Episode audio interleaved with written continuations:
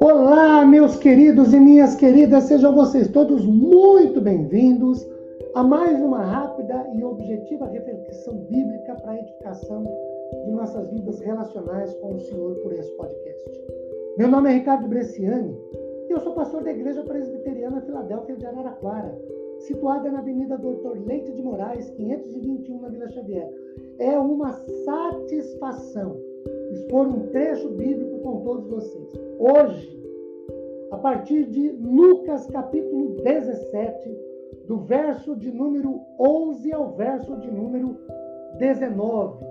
Ele nos conta, esse trecho narra, por isso nos conta, a experiência da cura de dez leprosos através da palavra do Senhor. O verso 12 fala-nos de que eram dez leprosos. E também o verso 14 nos fala que os dez leprosos foram purificados por Jesus. O verso 16, e você pode conferir isso lendo o texto bíblico, somente dos, dos dez, somente um único voltou para agradecer ao Senhor pela cura. Dez tinham o mesmo problema, dez procuraram a Jesus, dez ouviram a palavra de Jesus, dez obedeceram a palavra de Jesus, os dez foram curados, só um voltou para agradecer. Que lições nós podemos extrair dessa situação? Pelo menos três delas. A primeira, queridos, devemos conservar um comportamento de louvor e ações de graças ao Senhor. É isso que nós podemos extrair quando lemos o verso 16. Não houve, porventura, quem voltasse para dar glória a Deus, senão este estrangeiro.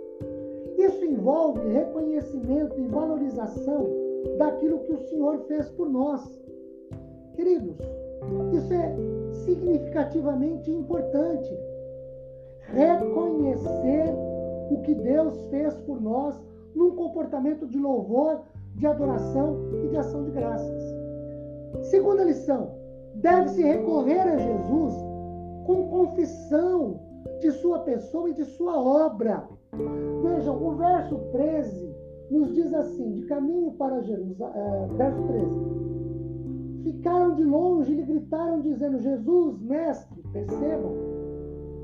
Ah, eles clamam a Jesus, reconhecendo quem é Jesus, procurando a Jesus, buscando a Jesus.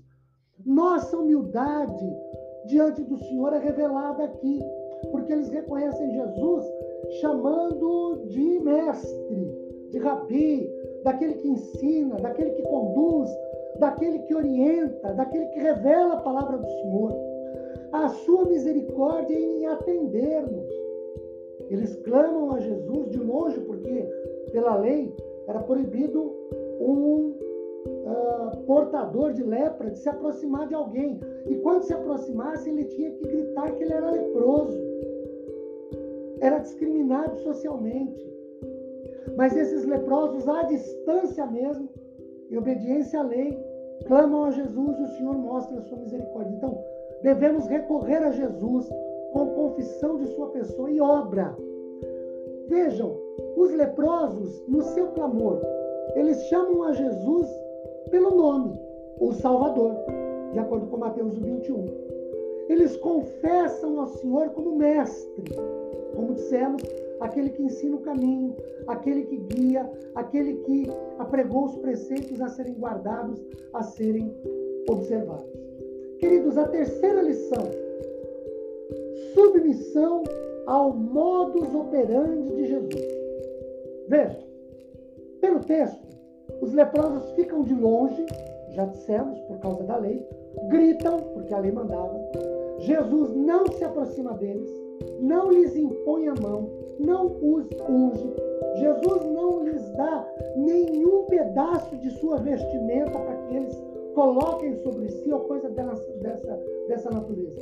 Nessa submissão ao modus operandi, é necessário crer, porque Jesus diz para eles: Ide e apresentai-vos ao sacerdote. E durante a caminhada eles são curados.